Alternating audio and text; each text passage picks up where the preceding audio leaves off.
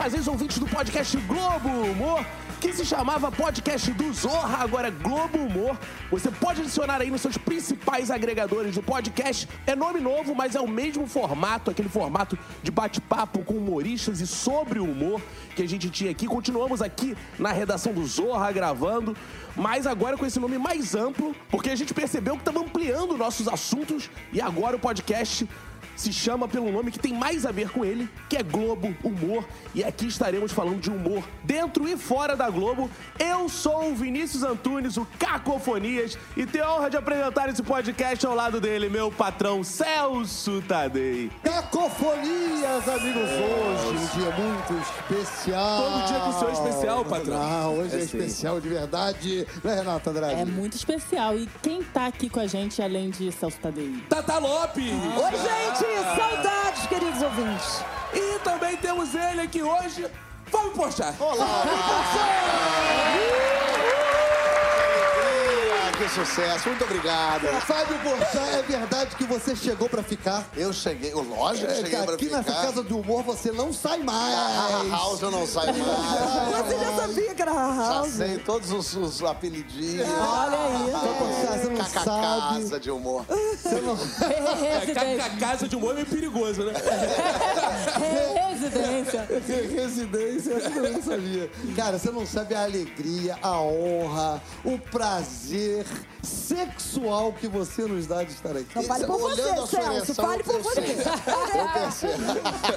Não, eu tô muito feliz de estar aqui também. É sempre bom bater papo, conversar, ainda mais com gente legal. Fábio, você é uma espécie de irmão dulce do humor, né? Porque o Jefferson Schroeder, você fez surgir, fez o, também o nosso querido Santa Irmão Dulce. Paulo Vieira. Você tá lançando mais gente aí? É, agora eu tô assim, tô lançando o novo- os novos menudos. Ele lançou, ele lançou Kibe Antônio Tabet como ator? Depois disso é um milagre, realmente. realmente. Foi aí que eu fui santificado. Não, mas é muito legal estar podendo prestar atenção em quem tá junto, quem tá vindo, quem tá surgindo. Eu gosto de assistir de tudo, na verdade, não só humor, mas de ficar de olho, assim. Eu sinto até falta, fazia um tempo que eu não ia nos clubes de comédia, assistir uns stand-ups. Aí fui lá no Clube do Minhoca, fui no Comedians, porque é importante ver o que, que, que tá sendo feito. Porque eu li um livro que chama Como Fazer Humor, e o cara diz que a cada 20 anos um novo ciclo de humoristas chega. Que é o tempo assim de 5 anos a pessoa tentar umas coisas novas, 10 anos ele estabelecer, 5 anos surfar numa coisa, e daqui a pouco já vem um pessoal que se inspirou em você de alguma É forma. renovação, né? Outro dia eu tava fazendo uma live com o Whindersson e o Thiago Ventura. E aí estavam conversando, legal. Daqui a pouco o Whindersson falou assim: Ah, Fábio, eu queria um pouco saber de você. Ah, é um momento fã aqui agora. E aí eu vi que esses caras são os moleques de 20 de, de igual. Que que saíram E eu agora, é. de idade. Eu quase falei assim: ah, Mazarop, Grande Otélio, Oscarito.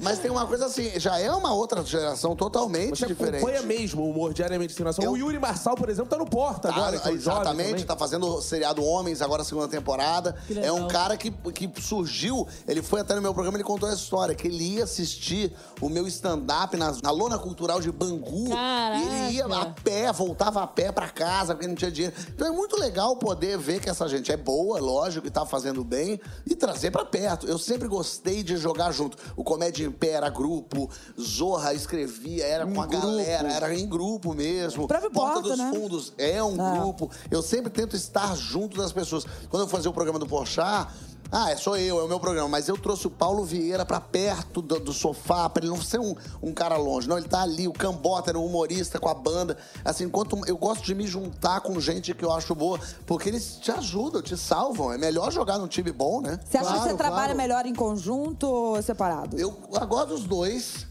É, é muito bom trabalhar em conjunto quando você é o chefe. E daí você tem a palavra final sobre o conjunto. Isso ajuda bastante.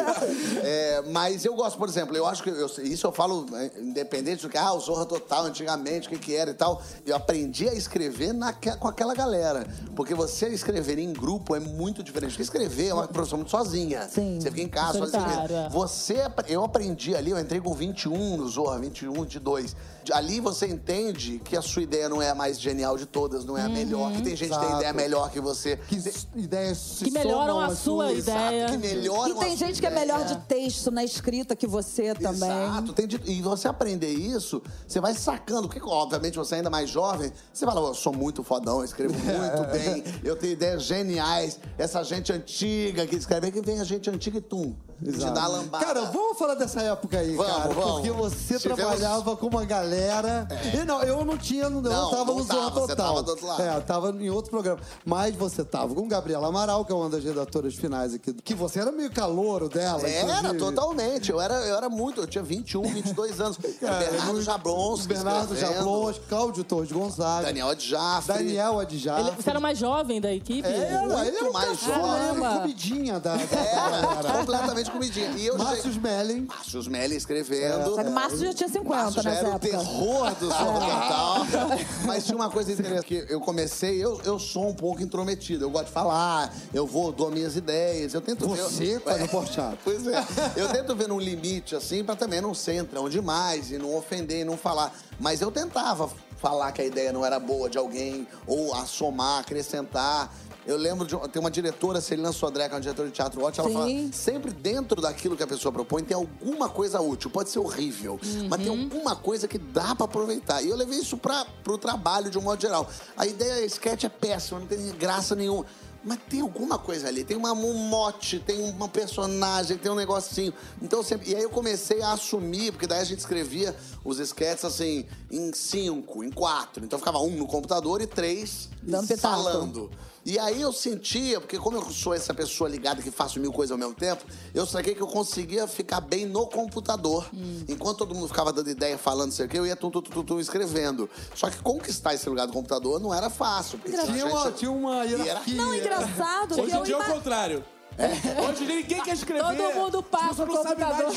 Ah, Aí isso. foi isso. Engraçado que eu você imaginava você no outro lugar. Andando de lado pra cá e falando. Não, É, falando, que e dando ideia. Eu quero resolver, eu tenho meu lado produtor que eu quero resolver tudo. Ah, então tá. começa todo mundo dar ideia, um dá ideia, vai viajando. Aí a pessoa que tá lá não pegou, escreve qualquer coisa, isso Sim. me dá uma loucura. Então eu queria Mas ser o que organiza. coisa sobre isso, sobre escrever e resolver. Tem- eu tenho esse lado assim, ah, pô, é legal resolver. Mas, no entanto, fica aquele texto pronto, mas não totalmente pronto. Você retorna ao. ao- ao- eu como é tava que é falando isso? ontem, acho que mais tesão do que escrever é retornar o texto, fazer a redação final daquilo. Ah, legal. Porque daí dá uma sensação de que você tá cortando. E eu não tenho problema nenhum de cortar, por exemplo. Eu adoro cortar. Você não vai pegar. Desapego. Que vem dessa escola, né? Vem dessa escola, não dá pra ter apego. É, exato. E eu vou cortando mesmo, tô escrevendo agora, tô na segunda temporada do Homens. E a gente tava escrevendo uma turma boa e tinha que ter 35 páginas, tava com 42. Aí o pessoal, ih, vai ser difícil. Eu falei, me dá uma hora e meia. eu ouvi com 34. O pessoal, meu Deus, como assim? Porque Diminui a, diminui a fonte também? Tira os pontos, bota o com traço. Não, mas na verdade, assim, é, é um exercício bom de o que, que é absolutamente necessário para essa história ser contada e essa piada acontecer. E essa piada Isso está sobrando, isso está repetido. Eu consigo dizer isso de forma mais engraçada e mais objetiva. Isso é tudo muito bom para treinar a cabeça de um redator, ainda mais que é humor. Eu acho que tem uma dificuldade maior, porque quando você tem que só escrever um texto, é muito mais fácil do que esse texto ainda por cima ter que ser engraçado. Sim. Porque na comédia, você escrevendo uma série de comédia, ela precisa ter história. Não é só ter piada, precisa ter história. E, a- e no drama também precisa ter história. Agora, no drama não precisa ser engraçado. Pode ser uma pessoa chorando um episódio inteiro, tá bom. Na comédia, precisa ter uma piada a cada ali 30 segundos, senão não vai rolar. Então tem uma dificuldade maior de fazer sentido, tá no tempo e ser engraçado, né? Sim. Agora diz uma coisa, Fábio. Você tá falando aí da sua carreira como escritor. É. E qual foi a virada pra ir pro palco? Foi no stand-up, na verdade, o Cláudio Torres Gonzaga, lá no- na redação final do Zorra, ele falou: vai voltar um grupo de stand-up que é o Comédia em Pé. E aí ele falou pra mim, pô, você. Nessa época já ia voltar. Peraí, poxa. Isso, é, 2006. Mas você, mas você já tinha saído da Cal, Não, né? já da mesma turma do Paulo ator. Gustavo, Magela, daquela galera. E você ainda fez aquele espetáculo com Paulo em Fratura. Você já tinha feito teatro antes de entrar Já, pro. eu- o Sherman me chamou me vendo no palco fazendo o texto que eu tinha escrito. Sim. Eu e o Paulo. E aí ele me chamou pra escrever pro Zorra. Eu queria fazer alguma coisa, mas eh, ninguém me conhecia, ninguém sabia. Ali no Zorra eu fui con- conhecendo gente. E aí quando eu cheguei, o Cláudio falou: Fábio, vai voltar o Comédia em Pé. E você é um cara que conta história, você é divertido, fala, fica falando. Você, você já fez stand-up? Eu não sabia nem o que era. Olha que legal. Em 2006, ali, finzinho, eu falei, Cláudio... Aí eu falei assim, eu, o que que é? Ele, não, é você contar do dia a dia as histórias, mas é você mesmo. Falei, peraí. Aí eu fui, eu, comecei, eu tinha começado a escrever muito, assim, e eu tinha escrito um texto que eu não sabia o que que era. Era um texto que não era um personagem, não era uma peça, não, é- e era eu, mas não era eu. E era stand-up. E aí ele olhou e falou: Isso É, é, isso é stand-up, você stand-up. já tem um inscrito. Aí ele falou: Faz. Aí em outubro de 2006 eu fiz a primeira apresentação com o grupo lá e deu certo. Ele falou: Ó, vai ter mais um mês que vem. Aí escrevi um texto novo, fiz, e aí em 2007 a gente começou a fazer stand-up. E aí eu comecei a aparecer para as pessoas me vendo. Ah, ele faz stand-up, faz stand-up. Só como eu era ator também, era muito performático no palco do stand-up, comecei a ah, de repente fazer alguma coisa. E aí o Cláudio Torres levou um quadro fantástico, Exagerados, e aí o Junto e Misturado, aí eu conheci o Bruno Mazeu, e aí eu fui galgando Foi por aí. tateando ali, E aí né? quando foi, quando eu saí do Zorra pra fazer Junto e Misturado, pra fazer outras coisas, aí já era eu Exagerado. como ator. Exagerado. Aí já era eu como ator, e aí eu comecei a fazer tudo aquilo que eu fazia, era eu que escrevia. Eu falava, mas se eu não escrever, ninguém vai me chamar pra fazer. Tudo que eu comecei a aparecer, eu fazia. Até o Esquenta, que eu fui- acabei ficando no palco fixo, eu que escrevi o Esquenta também. Então, lógico, eu falo escrevia junto Sim, com uma, uma galera. galera. né? Mas eu, eu sempre tava fazendo as coisas pra eu fazer, porque senão não, não ia rolar.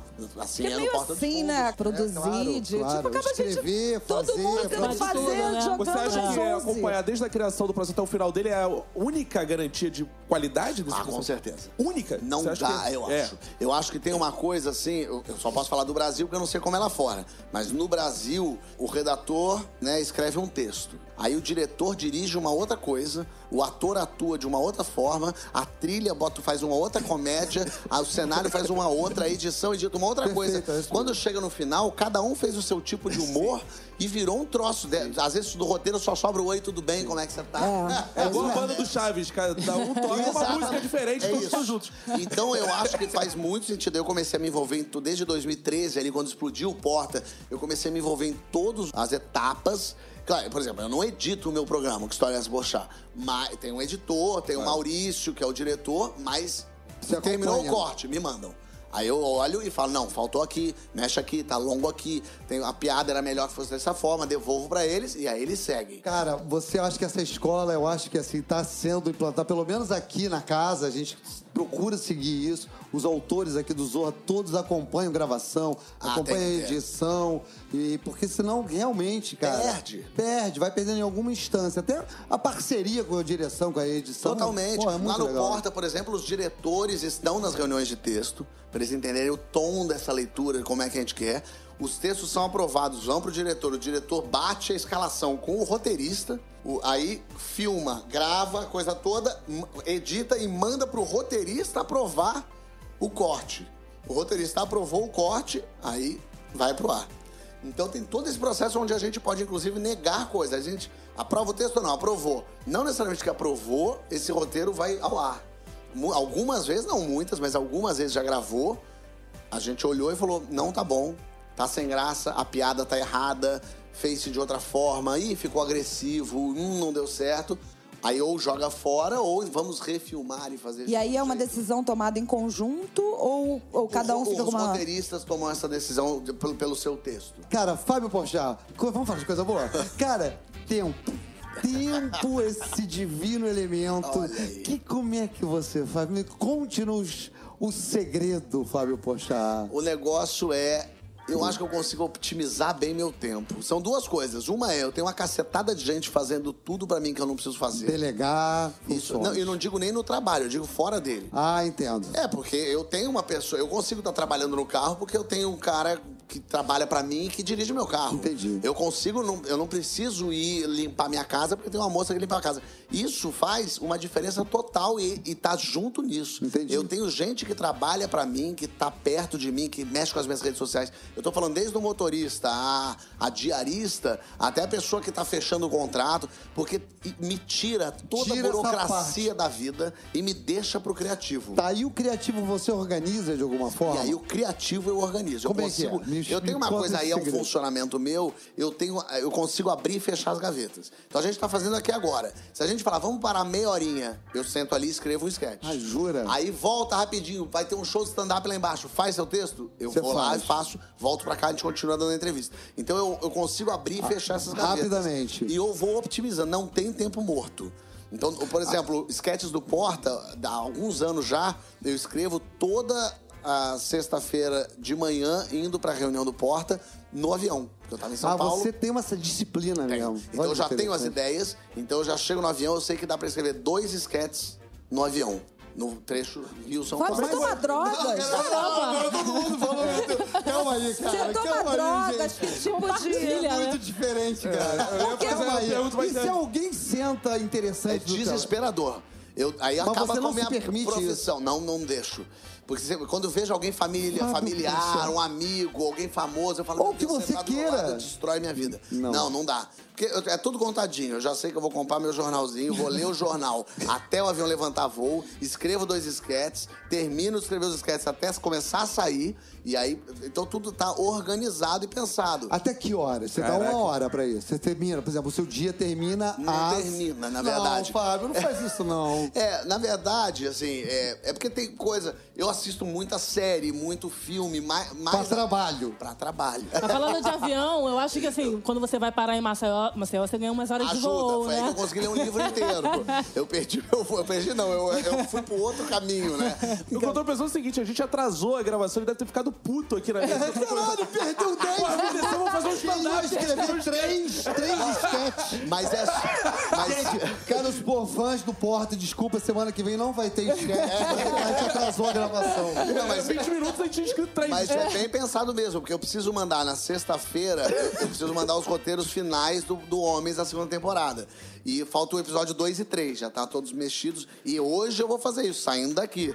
Então qualquer atraso aqui, joga pra frente. Eu queria que você falasse sobre um conceito que a gente sempre se enganou a vida toda achando que isso era verdadeiro, que é o ócio criativo. Isso é uma balela, coisa de artista esquerdista, Médio. vagabundo. Não, eu concordo com as Cara, eu sou... Não, deixa, vamos ver, vamos ver. Por favor, Fábio, fala que não. Não, eu acho que é preciso. É preciso. Ah. O daydream, né? O David Lynch fala isso lá no Masterclass. Ele fala esse daydream, que é você de dia poder ficar olhando e pensando. E... Pros outros você acha bom, pra você Não, pra mesmo. mim também. Como é eu é? volto e meia. Mas eu viajo, né? É o que eu mais gosto de fazer. Então sempre que sobra quatro dias, eu viajo. Sempre que me sobra ali um tempinho, eu, eu dou um, e vou sozinho ou vou acompanhado, mas eu consigo me dar uma desligada, assim, e viver situações, e viver experiências. Então isso ajuda muito. Mas eu marco na minha agenda não fazer nada. É escrito, agendado. Não fazer nada, é. Mas se fazer nada é uma função. Já vira no trabalho.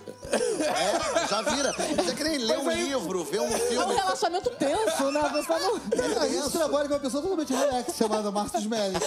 Esse maluco. Nossa, Marcos Belli é um... Ele é um monge tibetano, perto, Sabe que, perto sabe do que é o Porchat. máximo do tarado, workaholic? Nada. É nada. Eu, lógico, eu gosto muito de trabalhar e gosto muito do que eu faço e, e Claro, quero fazer claro. e fico pensando. Mas, por exemplo, muita gente fala assim, ai, você dorme como? Você dorme quando?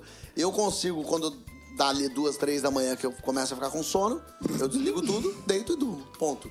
Eu desligo meu cérebro também, porque eu não posso ficar pensando em trabalho quando eu deito. Mas você agenda também. esse momento.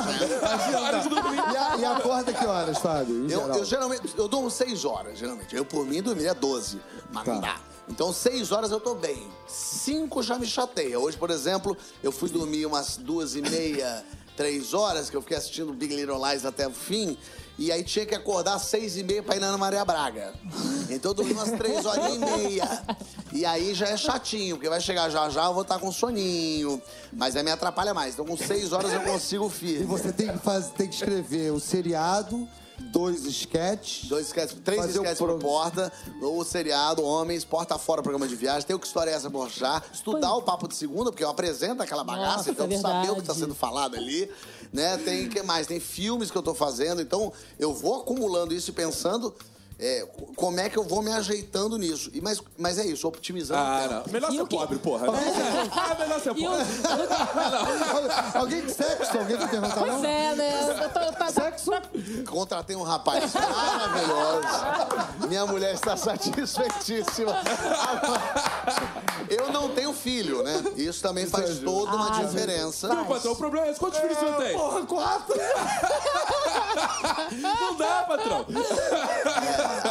Aí é mais chato mesmo, Eu não realmente. faço pouca coisa. E como, e como nessa agenda Não, louca você consegue é, pesquisar ou conhecer histórias pro seu programa? Pro que história é essa, Porchat? A, a gente tem uma equipe de pesquisadores, eles vão atrás dessas histórias. Agora que o programa estreou e já tá rolando e tá indo bem, aí, ó, as histórias começam Hum. Já a chegar. vem naturalmente. Né? Mas no início, assim, em julho, que não tinha estreado, aí ninguém sabia exatamente o que era. Uma equipe de pesquisadores e, e roteiristas que foi atrás, capitaneado pela Paula Miller, eles vão atrás de histórias, muitas das quais eu conheço. Então, uma menina, por exemplo, que foi ser assaltada e beijou assaltante de língua pra evitar o assalto, trabalha comigo. Aí eu falei, pô, essa história é ótima. O cara que o assaltante também foi pegar um celular, ele prensou o assaltante, mordeu a nuca da assaltante.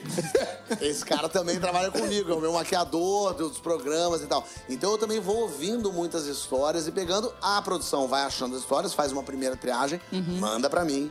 Eu assisto todas as histórias, aprovo aquela que eu acho que tem sentido, que pode ser mais forte ou não, mando de volta e eles fazem. Isso não só com os anônimos, com os famosos, Famosos também. também. A gente, eu peço áudio de história pra todo mundo, pedi pro Tony Ramos.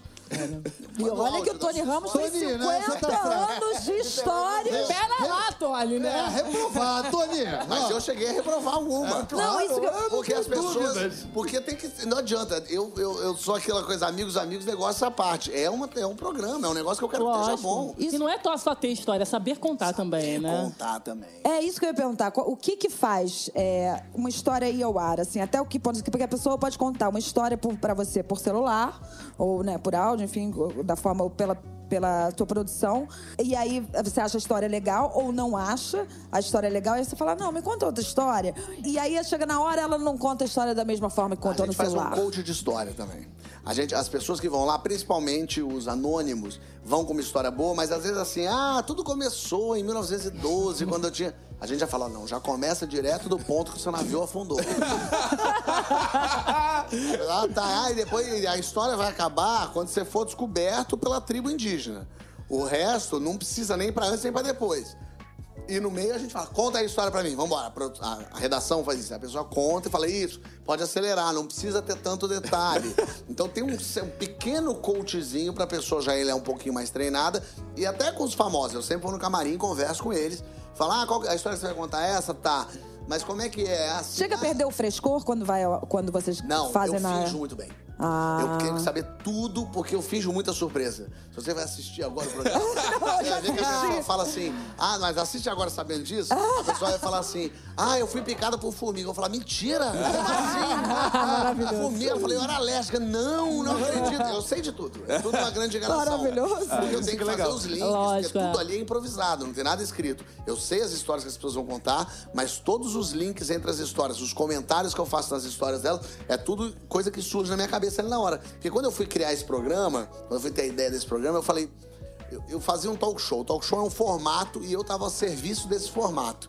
Eu pensei, eu quero fazer um programa que esteja a meu serviço. O que, que eu sei fazer? Eu sei contar história, eu sei é, fazer, improvisar e fazer piada, e eu sei ir no meio da galera.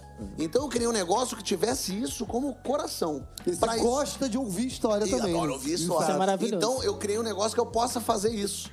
E aí, então, agora eu tenho um formato a meu serviço. Inclusive, só fazendo um jabazinho, também temos podcast.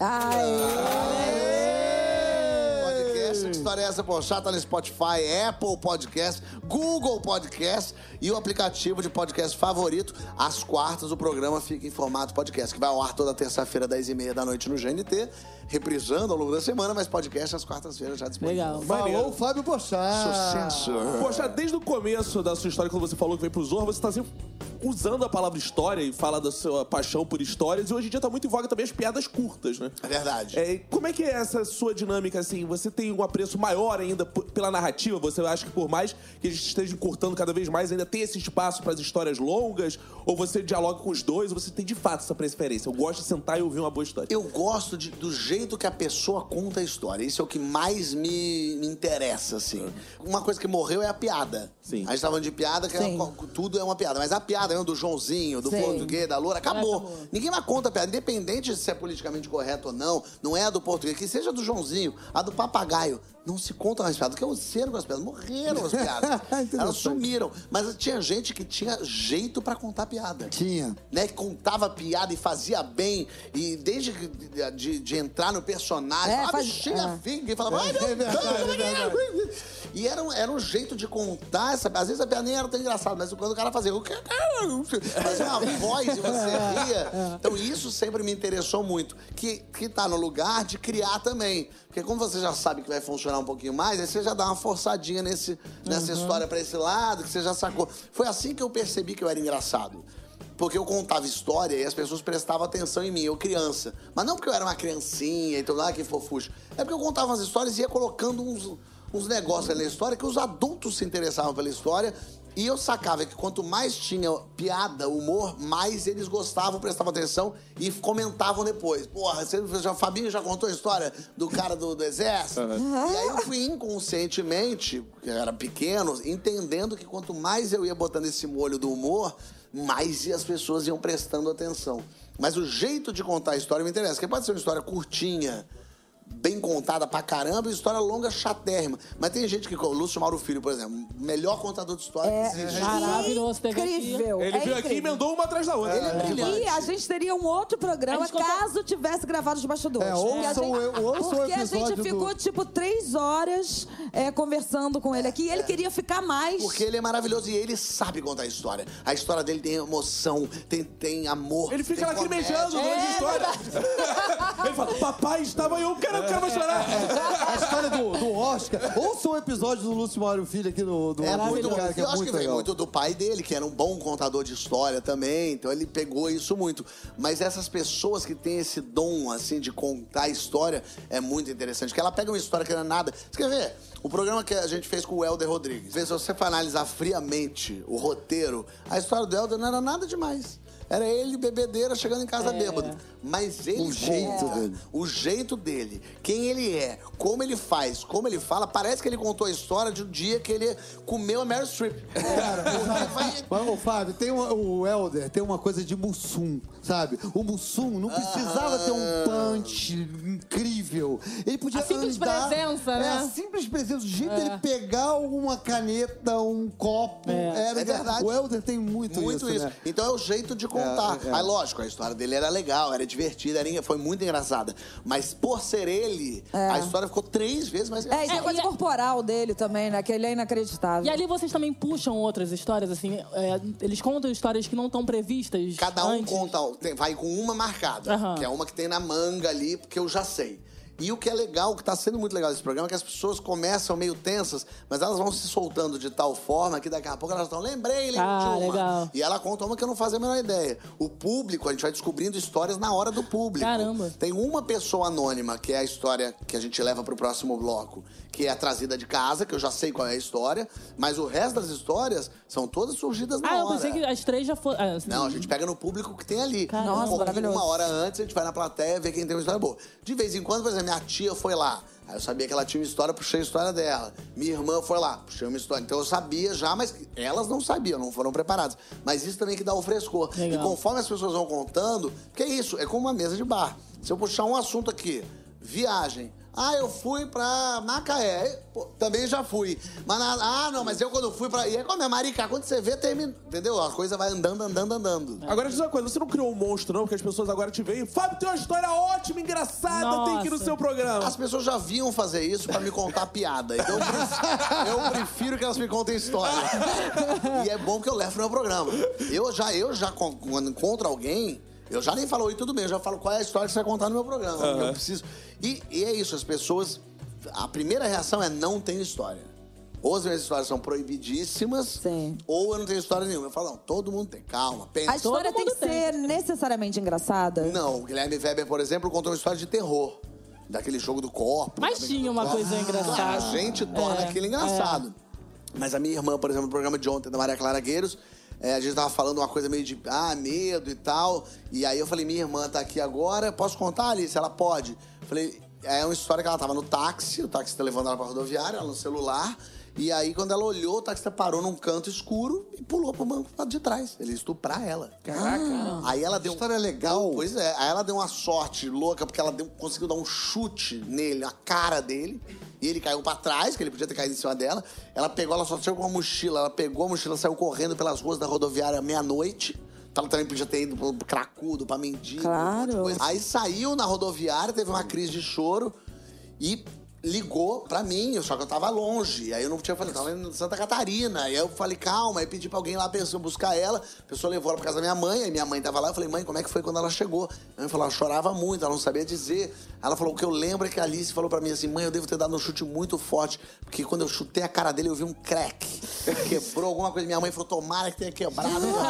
então é uma história horrível. Horrível. Lógico, não aconteceu nada, mas é horrível, horripilante, uma realidade nossa. Mas a gente contou essa história lá, porque ela é interessante, ela é, Sim, prende, ela é né? forte. Você forte. quer saber até onde vai. Mas você, no final, achou uma forma que redime essa história, porque tem essa coisa da Isso. agressão. Então, acho que é muito a perspectiva que a pessoa vê a história também, né? É. Porque se a pessoa, mesmo sendo uma coisa boba, né? O cachorrinho, sei lá, fugiu e depois voltou. Mas se ela conta, ah, aquela época ferrou pra você É. zoar aquilo. Não, e não, claro, assim, acho que não, jamais levaria no programa alguém pra falar assim. Então, na época que eu fui abusada sexualmente pelo meu tio, acho que realmente vai ser um clima horrível. Não, não Sim, vai imagina, ser por aí aí. coloca Não é o o- não é a Helder depois proposta. disso, contando a história do E agora o bêbado. humor. É, e Não agora dá. o humor, é. Mas histórias mais tensas, de assalto, quem nunca foi assaltado. Mas todo mundo tá ali, já sabe que eu sou ligado ao humor, então tá todo mundo querendo também contar uma história divertida. E o que mais tem é isso, né? História que. E eu tenho muita história. Então eu comecei a armazenar as minhas histórias pra também soltar. E- Mas tem uma complicação que é. E e eu adoro falar e contar a história. Mas eu não posso competir com os meus entrevistados. Então a pessoa conta uma história. Por exemplo, o Márcio foi no programa. Foi muito legal. Eu falei, pô, o Márcio e eu já fizemos uma roubada junto. Aí o Márcio contou uma roubada nossa. Aí ele contou uma dele. Aí eu contei uma minha. Aí ele contou uma dele de novo, eu tinha mais um monte de história, mas eu não vou ficar. Ah, não, eu também tenho mais Sei, história. sei é. Eles é que tem que brilhar. Eu, claro, tô ali fazendo a minha. Provocando, jogando né? Essa tua, essa você falar de, de você jogar pro outro, né? De você ouvir o outro, deve ter sido uma puta de uma experiência lá na, na Record, né? O lá talk no, show. no talk show, né? Super, cara? porque ali era o contrário, porque nesse programa de contação de história eu também conto. Ali na Record, eu tinha que ouvir, era um programa de entrevista. tinha que ouvir e levantar a bola do outro. né? Totalmente. É, é realmente uma lição. Uhum. Ainda mais que você pode estar ouvindo uma pessoa completamente desinteressante, você tem que ter interesse genuíno, assim. É, Eu lembro, assim, no começo, no primeiro semestre do programa, eu ainda nervoso, lógico, ali ainda aprendendo muito, entendendo. Eu, eu lembro no programa, quando eu fui ver no ar, eu entrevistei a Simoni. Em dado momento, entrevistando a Simoni, eu falei, ah, Simoni, não sei o que, você tem quantos anos? Ela falou assim, ah, 36. Eu falei, quando é que você nasceu lá? 1 de julho e tal. 1 de julho é o meu aniversário. Qualquer pessoa no mundo, se fala a data do aniversário, que é o seu, você fala, ih, Eu também. eu também, lógico. Pode ser uma pessoa na rua que você nunca viu. Claro. E eu não falei nada. Por quê, Eu não ouvi ela. Cara, Eu tava já pensando na próxima pergunta, eu já tava formulando outra coisa. E aí quando foi ao ar, eu falei, caraca, ela faz aniversário no mesmo dia que eu. e eu não falei nada. que Isso não é nada, nada. É, é um mote. Sim, Tá, claro. Eu também É. faço, você é. Pronto, podia ter. renderia alguma coisa. né? Fábio, sabe uma coisa que eu percebi também de você? Que é, como a gente já se conhece há muitos anos, então Verdade. você tem uma- essa característica da- das mãos, a gente até tava brincando aqui. E na- lá no, no talk show, você tem um comportamento bem contido, bem quase estudado, assim. Há um, ali um estudo mesmo, ali, você sabe? Porque você fica muito exposto e ouvindo bastante, mesmo que você fale. Aqueles tiques de mão, de ajeitar óculos, de nariz, de não sei o quê, de orelha, aquilo deve ficar muito feio no ar, se você Sim, se é. permite. Eu comecei a perceber isso, assim. Um dia meu pai falou pra mim, não costa o nariz, parece que você cheira cocaína. meu pai leve. Mas seu pai te conhece bem. Tem né? um treino disso, Então, né? cara? tem, tem, um, tem uma percepção, desde coisa boba, escrevendo que história é essa pra achar. E é só se assistindo, por isso que é importante se assistir. Eu vou pra plateia com o microfone na mão. Quando eu volto, eu deixo o microfone na mesinha e sento. E aí, assistindo na câmera, eu reparei que o tempo que eu levo deixando o microfone na mão, eu fico meio grandalhudo na frente das pessoas, coloco. Eu falei, é muito melhor sentar primeiro e depois guardar o microfone. Não é nada, não é nada, mas é o que faz a diferença do programa ficar mais limpo. Cara, incrível isso. Entendeu? né? Mais, mais fluido, não entrecortar as coisas. Tá sentado ali do lado, segurando com a mão. Não ficar se mexendo muito, não ficar. Por isso que eu gosto de estar pertinho das pessoas, de estar ali junto, porque daí eu posso brincar com ela, com alguma coisa que esteja acontecendo ali e não mentir. Eu acho que tem muito isso assim, até vendo, vendo stand-up, assim, vendo teatro, na verdade, isso. Fazer aquilo aí, parece que é meio clichê, fazer com verdade. Mas não é. Eu, eu sinto isso muito nas interpretações do Porta dos Fundos, por exemplo. A gente faz as maiores maluquices, mas com muita verdade. Aquelas coisas que a gente Verdade. faz é. Eu acho que quando as pessoas. Quando começou o Porta, as pessoas ficaram, caramba! É, foi um o- diferencial, O jeito né? que eles interpretam é porque a gente fazia mu- muito real. O Luiz Lobianco e o Marquinhos ali fazendo a cena. É, eles são médico e paciente e eles estão falando aquilo real. O Gregório de coração vale de Deus. Ele é Deus. Nosso especial de Natal, eu sou Jesus, eu sou Jesus. É, a gente fala de um jeito assim. Então, tudo isso tem que ser levado, e, inclusive, para um programa desse. Ainda mais quando sou eu mesmo, eu, Fábio, o programa é meu. E foi uma coisa que a Marília Gabriela falou para mim. Quando eu fui fazer o talk show, eu conversei com várias pessoas é, que foram super gentis e generosas. Marília Gabriela é uma dessas. Eu liguei e falei, Marília, vou fazer um programa novo, talk show. Posso conversar com você, encontrá-la? Lógico. Foi, saiu pra jantar comigo. Falou- e foi muito legal. A gente sentou na mesa e falou, o que, que você quer saber? Achei isso tão, pô, Maria Gabriela, sabe? Ela podia olhar e falar, meu amor, tô cheio de coisa. E eu ia falar, tem razão. Eu já Mas esperava. ela sentou e uma das coisas que ela falou que eu achei muito legal, ela falou assim: se você, se o cara te der uma resposta e você não entender, fale, não entendi. Porque provavelmente o público também não entendeu.